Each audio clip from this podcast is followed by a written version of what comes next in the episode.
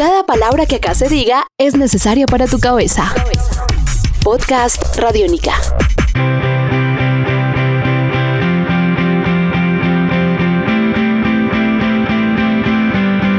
Hola, mi nombre es Simona Sánchez y les doy la bienvenida a esta edición de Podcast Radiónica, en donde haremos un recorrido por los artistas del concierto Radiónica 2016. En esta ocasión tuvimos la oportunidad de hablar con el Cuarteto de Nos, quienes estarán el 10 de septiembre en Bogotá en el Teatro al Aire Libre La Media Torta, y nos contaron qué expectativas tienen para su presentación en el concierto, además de algunos detalles acerca de la agrupación y sus integrantes. Hay que jurar que de vieja no la iba a internar difícil de creer, difícil de explicar.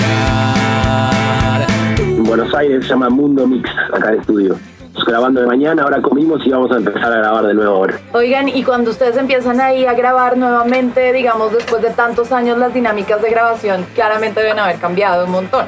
Hemos, hemos ido cambiando sí, la, estructura de grabación, sobre todo porque en los últimos discos hemos estado grabado con el mismo productor, que es Juan Capodónico, pero mismo con él también los cuatro discos que hemos hecho fueron metodologías distintas, porque siempre en esa búsqueda que tiene el cuarteto de, de intentar cambiar siempre, como bueno hablamos de que siendo de un, de eh, proceso diferente, la única forma que tenés para llegar a un producto diferente, entonces nada.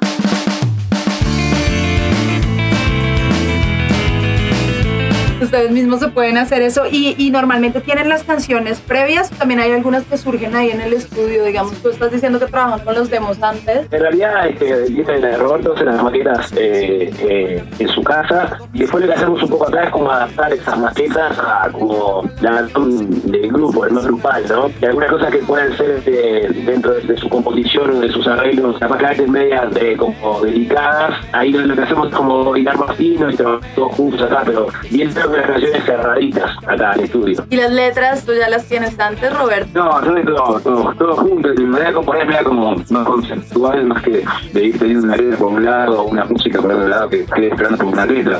Por lo general las canciones eh, me las imagino primero el concepto de lo que quiero hablar, de lo que quiero que se trate la canción y a partir de ahí empezar a, a trabajar simultáneamente la letra y la música, ¿no? Cuando una banda lleva tanto tiempo, ¿se disfrutan los dos procesos eh, por diferente estar en el estudio estar girando o en realidad ya girar no les parece tan divertido? Es, como un complemento, son de dos procesos muy diferentes, ¿no? El estudio es una cosa mucho más este, cerebral y de pensar y estar tocando y escuchando y recontraescuchando, pero tiene una cosa como mucho más de concentración a lo largo del día y la gira tiene una cosa mucho más este, corporal o, o emocional de, estar tocando frente a gente en ciudades nuevas, viajando. Son dos procesos absolutamente diferentes que se complementan muy bien, me parece. Este, también obviamente cuando estás mucho de gira, tiene ganas de estar en tu casa, pero, pero la verdad que nosotros, eh, el, grupo humano, la, calidad del grupo eh, en general de nosotros y los técnicos y todo, hace que las giras también sea una cosa súper, súper linda, ¿no? Y que cuando después estás mucho en tu casa, estarías irte de gira, ¿no? Perfecto.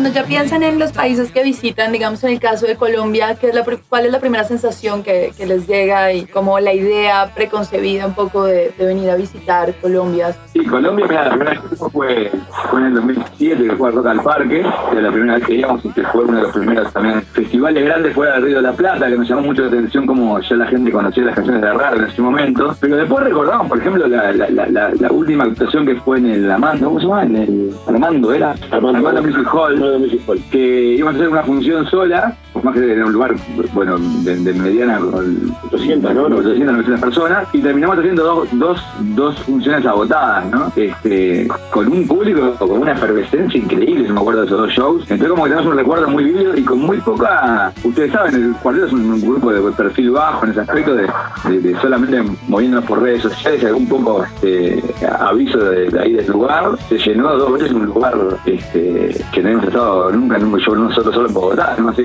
ese recuerdo grande.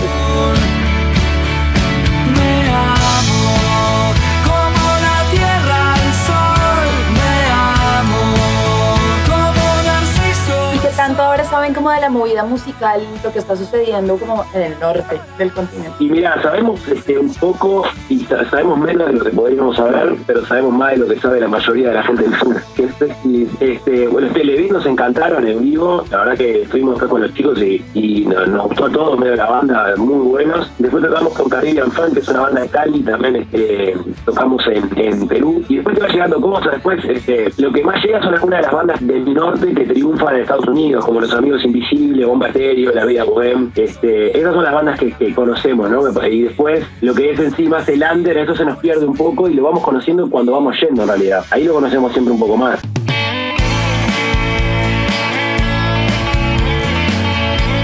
Bueno, ¿cuáles son sus facetas que uno nunca se esperaría encontrar en la vida del Cuarteto de Nos? Bueno, yo soy ingeniero, que no me crean. Estudié ingeniería de sistemas y me recibí de ingeniería de sistemas en unos años porque me gustaba mucho la. Me gusta muchísimo la matemática, la lógica. Y en realidad en Uruguay vivir de la música es un privilegio de, unos pocos, en realidad, ¿no?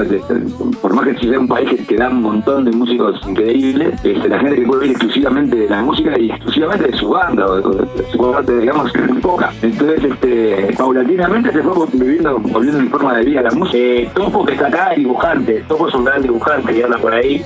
Topo es un gran, gran dibujante. Y yo soy estudiante todavía aún de comunicación. Estoy terminando la carrera científica en la Facultad de Comunicación. Pero lo que pasa es que cuando empecé la carrera empecé con el cuarteto y todavía sigo ahí luchando con la carrera. En Montevideo la movida como para grabar, ¿saben? Estudios de grabación, bandas chévere que nos cuente un poco qué pasa como en ese día a día musical en, Montevideo y en Uruguay. Bueno, como que bandas, bandas y estudios y, movidas, eh, hay de todo en Uruguay, está buenísimo y hay una escena súper fuerte, independiente, como de, de, de, todos los estilos tenés como algún referente, ya sea el hip hop o de la música más electrónica o de, todo el rock alternativo tenés. Uruguay lo que tiene es una gran carencia de, lugares para tocar, ¿viste? Como de lo que sean pubs o lugares donde las bandas emergentes eh, puedan tener una plataforma donde mostrarse. Como que a ese nivel más chico no tenés muchos lugares para tocar y recién cuando yo que sé, convocás unas 500, 600 personas que en Uruguay fila, eh, empezás a tener lugares. Eso creo que es lo que le falta a la escena uruguaya. Pero después bandas y,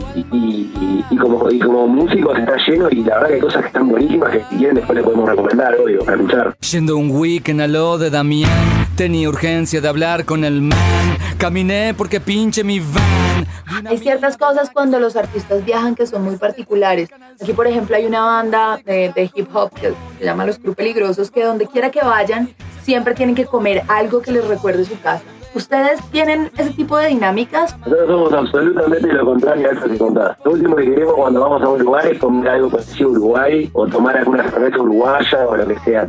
Somos de probar y, de, y, además somos bastante intensos en eso. Por, ejemplo, con el picante, acá tenés dos, dos probadores de picante en México, que trabajamos mal varias veces eh, con intoxicaciones de picante, pero somos a probar y decirles, este, a ver, en un picante. Y viene y te dicen, este es para hombres, bueno, se lo van a probar y van a ver. Y vamos probando le seguimos dando y a la hora donde vamos preguntamos qué es la comida típica y comemos eso. O somos lo contrario, eso es ¿Ustedes tienen algún ejemplo musical que les, que, les genere algún tipo de, gracia o, no les guste reconocer públicamente que les gusta escuchar ese artista, pero está muy adentro de ustedes?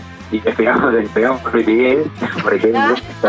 Alguien el batero tiene, tiene por cabra despegar con la canción Suave de Miguel. El primer avión que se tomó, todos los aviones en su vida se lo tomó con una canción. Y el tema tiene, el tema tiene una, una,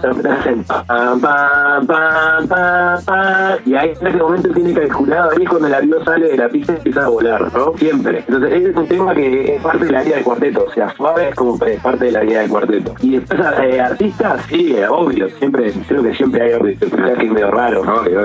Bueno, acá Santi Topo del cuarteto de Nos, hasta Suso estaba Roberto, pero se está yendo a cantar una canción que nosotros conocemos, que ustedes todavía no, pero después la van a conocer. Este, y nada, invitarlos al concierto de Radiónica el 10 de septiembre en Bogotá y que va a estar buenísimo y los esperamos a todos por ahí. Porque me cuesta tanto llegar. Un nuevo universo sonoro por recorrer. Podcast Radiónica.